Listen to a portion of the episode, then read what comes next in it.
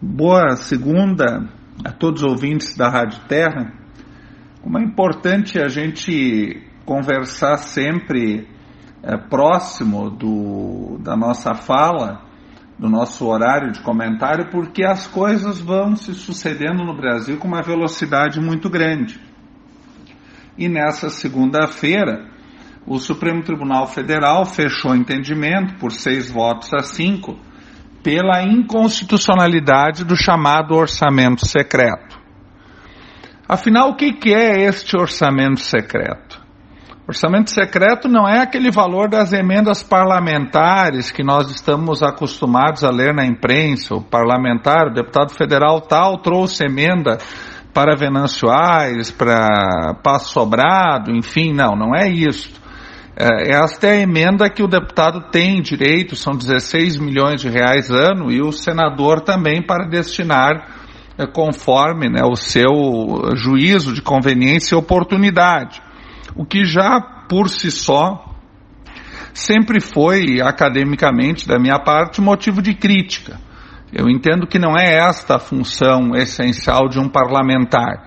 E esse processo de emendas parlamentares acabou por minimizar, por restringir o parlamentar muitas vezes a um, um, um agente político que entrega esse tipo de recurso.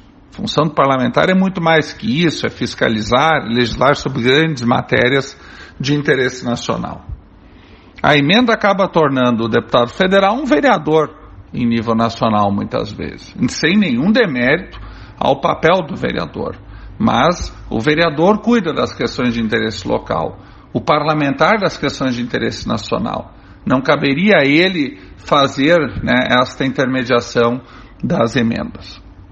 Mas, além disso, surgiu esta novidade a partir de 2019, que é o tal orçamento secreto, ou seja, aquela possibilidade que o relator tem de, e, e chega perto de 20 bilhões de reais. Olha, a gente estava falando de 16 milhões, agora nós estamos falando de 20 bilhões de reais, em que o relator não fica restrito a fazer ajustes técnicos no orçamento, que esta era a função dele, mas ele passa a destinar a quem ele quiser, aos deputados que ele quiser, às bases desses deputados, uma emenda, um conjunto de valores adicional. E isto não tinha critérios definidos, critérios objetivos de distribuição.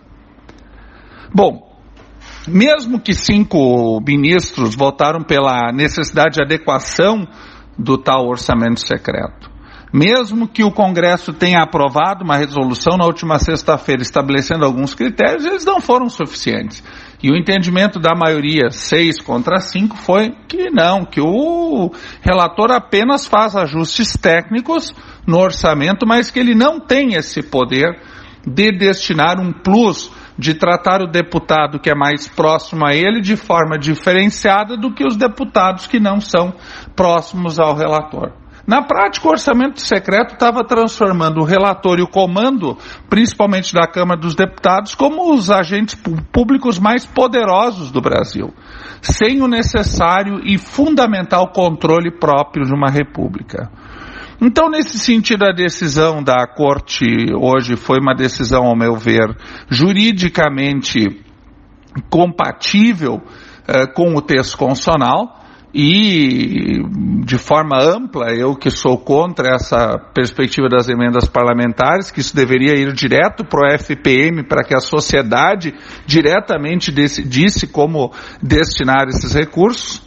Mas, superado isso, ao menos se mantém hoje apenas o orçamento básico para os deputados, que é 16 milhões distribuídos para cada parlamentar. E se acaba com essa excrescência com esta figura injustificável de um orçamento secreto, pois um orçamento, pela sua natureza, ele deve ser público, controlado, objetivo e transparente.